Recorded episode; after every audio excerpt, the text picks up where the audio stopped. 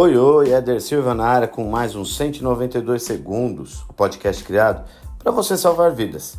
Hoje, dia 365 de 365, é o último dia do ano e eu quero agradecer você que me acompanhou durante esse ano de 2022, mergulhando no mundo dos primeiros socorros com os 192 minutos gravados de podcast pelos 192 segundos. E você que me acompanhou já conhece o telefone 192 do SAMU?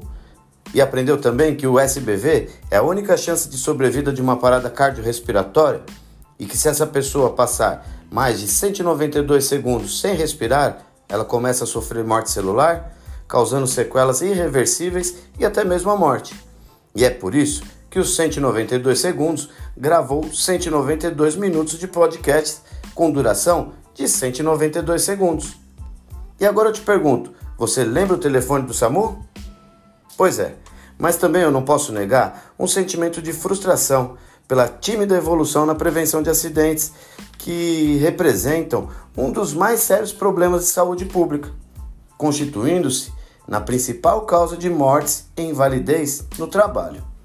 Existem normas regulamentadoras como a NR1, a NR7 e também leis federais, estaduais e municipais que obrigam a capacitação de funcionários em primeiros socorros e também a integração com a rede de serviços públicos de urgência e emergência, onde o papel da segurança do trabalho consiste em manter contato com o serviço especializado, no caso o 192 do SAMU, e muni-los de informações precisas e relevantes sobre o acidente e o acidentado, evitando assim o agravamento de toda a situação.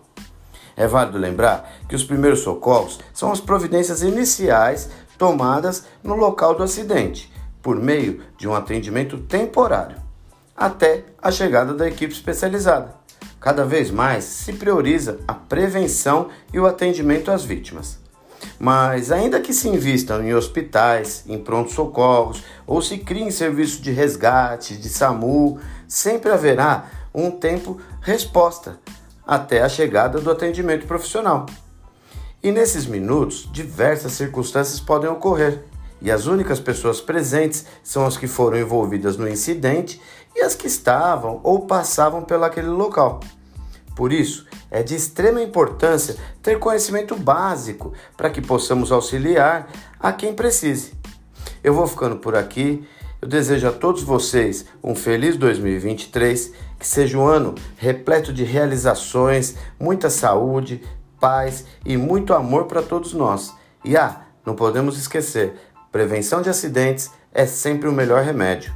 Um grande abraço, até o ano que vem. Tchau, tchau.